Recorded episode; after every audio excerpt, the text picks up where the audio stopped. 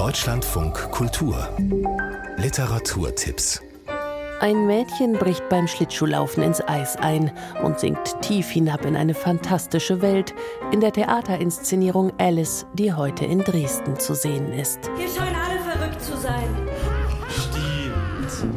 Vor gut 30 Jahren hat Robert Wilson Alice im Wunderland neu interpretiert und die poetische Fantasiewelt Lewis Carrolls mit dessen Obsession für die kleine Alice verwoben.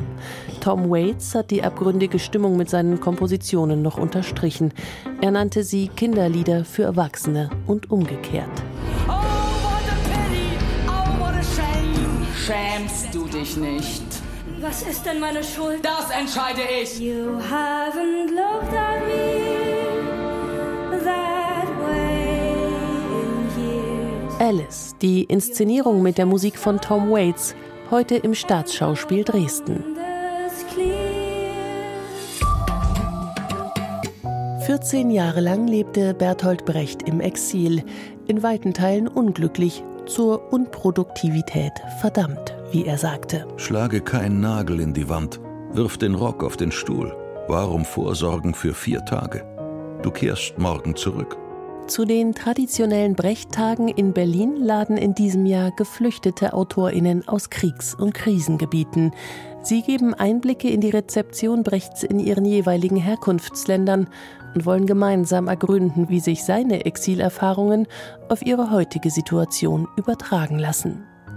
Brechts Flüchtlingsgespräche Reloaded, die in diesem Jahr von der literarischen Plattform Weiterschreiben kuratierten Brecht-Tage bieten Lesungen, Diskussionen und Workshops in mehreren Sprachen. Von Samstag an bis zum 16. Februar im Literaturforum im Brechthaus in Berlin. Nicht Nicole oder Lena, für Generationen war er die Stimme des Eurovision Song Contest. Er singt da tatsächlich, ich habe zwei Schuhe. Der eine ist Liebe, der andere Schmerz. Ich glaube, der Schmerz war stärker. Seine bissigen Kommentare haben Peter Urban zur lebenden Legende gemacht und natürlich sein reiches Musikwissen.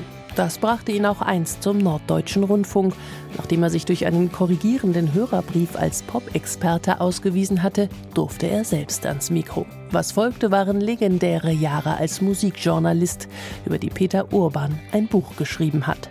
Morgen liest er daraus in Mölln. dass Keith Richards mir anderthalb Stunden seine Seele aus dem Leib erzählt hat mit einer Flasche Bourbon.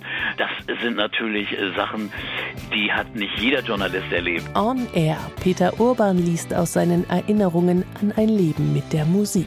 Morgen Abend im Stadthauptmannshof in Mölln.